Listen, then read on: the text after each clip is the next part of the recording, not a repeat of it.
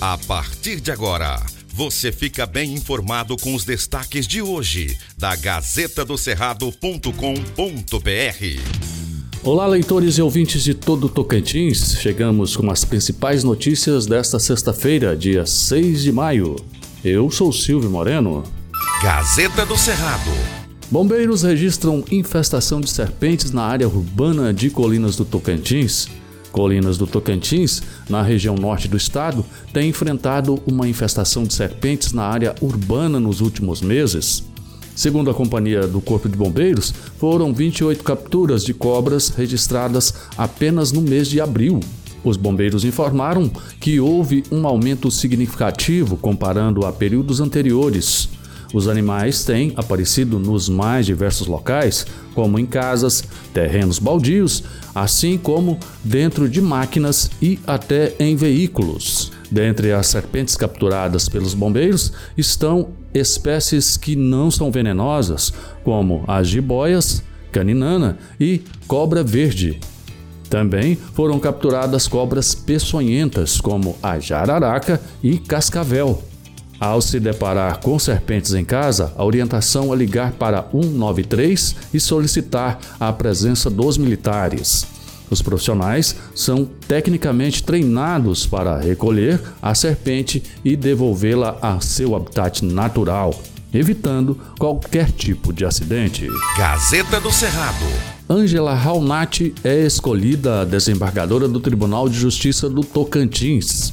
O Palácio Araguaia confirmou no início da noite desta quinta-feira, dia 5, a escolha da advogada Ângela Isa Raunat como desembargadora para a vaga que estava aberta no Tribunal de Justiça do Tocantins. A lista tríplice foi definida durante a tarde pelo Pleno do TJ.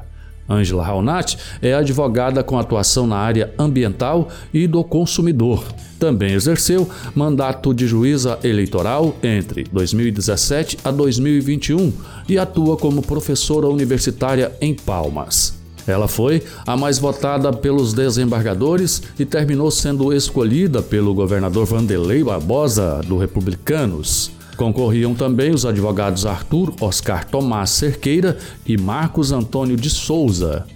A disputa é pela vaga aberta com a aposentadoria compulsória do desembargador Armando Silton e, por isso, o Conselho Nacional de Justiça, CNJ, determinou a punição. Armando Silton sempre negou as acusações. Mais detalhes na Gazeta. Gazeta do Cerrado. Projeto monta banco de dados com amostras biológicas de animais do Cerrado Tocantinense. Um banco de amostras biológicas da fauna do Cerrado foi implantado no Tocantins.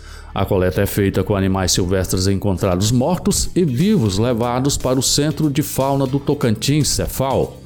Abre aspas. Hoje a gente não tem nenhum banco de dados com esses animais. Então, a gente não consegue elucidar a função desse animal no ecossistema e entender como funciona o organismo de cada espécie. Somos carentes nesta área de pesquisa. Então, esse banco de dados é justamente para termos esse material para pesquisas, fecha aspas, comentou o professor e médico veterinário André Luiz Rondinelli. As amostras são coletadas e armazenadas pelo laboratório da Clínica Veterinária da Universidade Católica do Tocantins. O projeto é realizado em parceria com o Instituto Natureza do Tocantins, Naturatins, que encaminha as espécies resgatadas pelo Cefal. Gazeta do Cerrado. Empresária e funcionária que aplicava botox em clínicas são indiciadas por exercício ilegal da medicina em Palmas. Uma empresária, dona de uma clínica de estética, foi indiciada por exercício ilegal da medicina.